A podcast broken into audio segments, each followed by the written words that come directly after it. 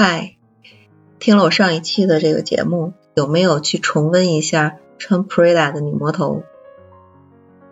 当然啊，这个影片不仅仅是时尚喜剧片，同时呢，也是职场新人的职场教育的这个影片。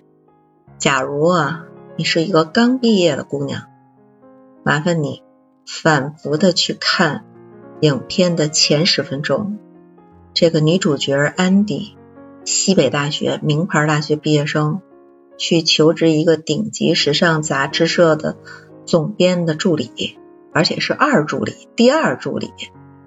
在他两分钟自我介绍还没有说完的情况下，就被这主编确认了两件事：第一，从来没有看过时尚杂志；第二，也没有听说过主编本人，直接 fire 掉了。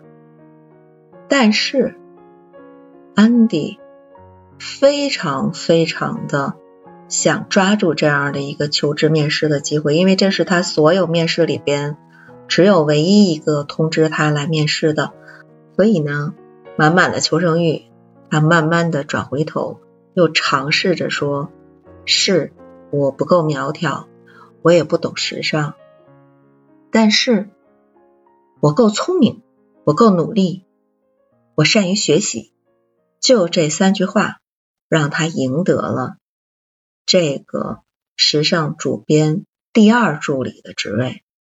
整个这影片啊，其实就是一个职场小白逆袭成功上位职场励志片。我们看后边他是怎么从一个职场小白逆袭成功的？我觉得一个。初入职场的人，小菜鸟，你首先呢学着去服从，而不是去抱怨。当然，服从啊是建立在一切更高级关系的基础上，尤其呢这是对一个初来乍到的一个职场新人最基本的要求。你老板给你任务，你不管是多么难、多么棘手、多么琐碎，你都得试着全力以赴的去完成它。当然，你遇到瓶颈的时候，可能往往这个转机也隐藏在你遇到的这个瓶颈里边。就这时候，第一你不能抱怨，第二你不能发脾气。这个 安迪刚开始就是负责一号助理的助手，说白了，他就是一切打杂的这个事务，去洗衣服、买咖啡，甚至要帮他的老板在暴风天里边去。找这个飞机让他飞回来，能去参加孩子的这个演奏会，甚至要帮他姑娘呃四个小时之内啊去拿到一个还没有出版的最新一集的《哈利波特》。你想想啊，多难啊！可能很多人在这时候都已经打退堂鼓了。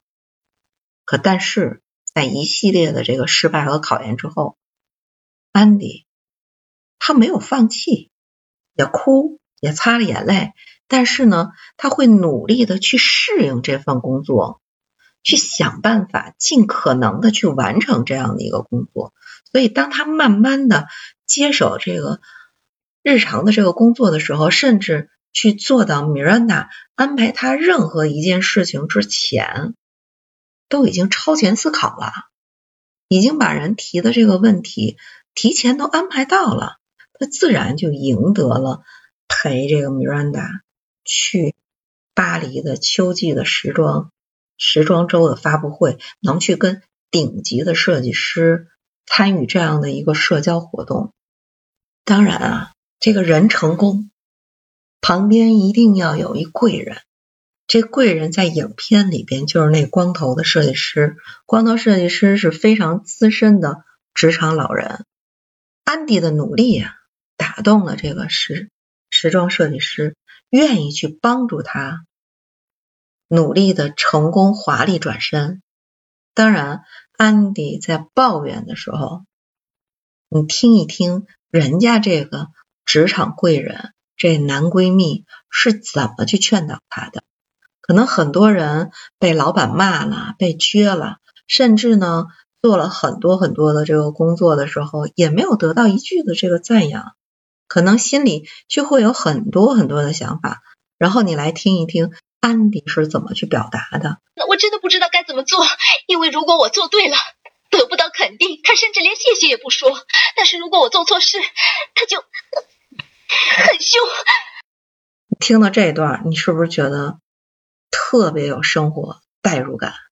职场就是这个样子的，这是大多数人面临的这个情况。你看人源头的这个设计师，他怎么说的？辞职，直接辞职，坦率吧，直接吧，干脆吧。你再看人家是怎么剖析的。说真的，你没有玩命，你在发牢骚。想让我对你说什么啊？想让我说你好可怜，别让他对你太挑剔，可怜虫，可怜的安迪啊！醒醒吧，六马，这是他的工作。你以为这只是一份杂志啊？这不仅仅是一份杂志，这是一座闪耀着希望的灯塔。你想知道他为什么不愿意吻你的前额，给你热情的鼓励，让你愉快的结束一天的工作？醒醒吧，宝贝儿！这一通很认真的分析之后，安迪马上认识到，这样一个难得的机会，自己并没有。很认真的投入到这个工作，甚至从内心都没有接受到这一份工作，没有感受到这一份工作的意义，马上就知道说自己该怎么样去变。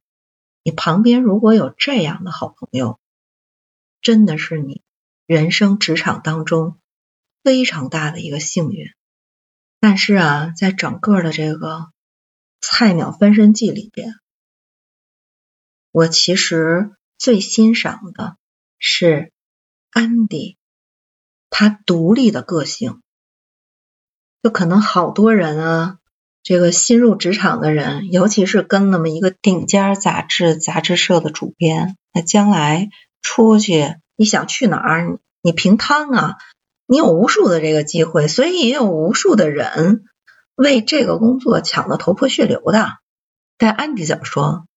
他却认为，我不认为我有这个工作，我就得改掉我的一切。这个对梦想不卑不亢的这种谈话，估计呢是无数被花花世界弄花眼的年轻人身处其中所遗忘的。可能大家在刚开始上班的时候，争先恐后的去融入到上升趋势的行业、顶级的大厂，然后。无数的这个能有上升机会、能赚钱的这样的一个社交圈，就生怕自己有一点点的不协调，影响自己在这个世界里边的辉煌前。但是安迪没有，实际上在这个影片最后结束的时候，他完全赢得了穿普瑞达女魔头的这个信任感的时候，他做了一个关键性的决定，他离开了这个岗位。去做他的这个记者，就是又回归到了他的初心。所以这个影片真正要探讨的是人能够在多大程度上抵抗这样的一个诱惑。你在瞬息万变的这个社会里，在你上升期的这样的一个职场旅途当中，你用什么样的态度去审视自己的内心？你是？随波逐流，还是做回本真的自己？而安迪在最后给了我们一个很完美的一个答案。但实际上，还有一个翻译的名称叫穿普瑞达的女王。就是我觉得这个女王是有两个人，一个是女主安迪，一个是女魔头米兰达。就女主她从一个职场小白。到米兰达的一个得力的助手，最后又回归到她原始的初心，去做了一个记者，然后呢，融入到真情与温暖的生活当中，拒绝变成冷漠和不择手段的职场人士。当然，他也失去了时尚界的门票，失去了这样的一个位置，也意味着他拒绝了这个位置上给他的名和利。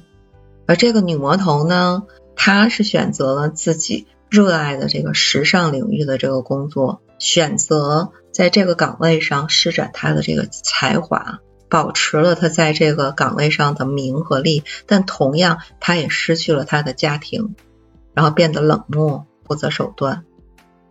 这两个路啊，其实没有对和错，两个人其实都是在坚持自己内心真正所热爱的。所以，女王其实是有两个的。人生没有真正的对和错，只有值得不值得，这是你内心真正自我的选择。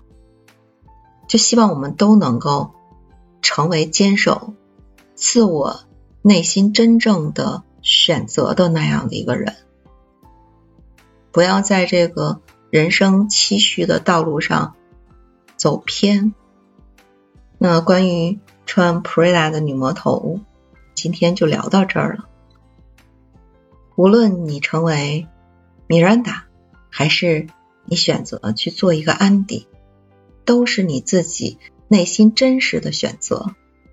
希望我们都能够找到内心真实的自我，坚持并走下去。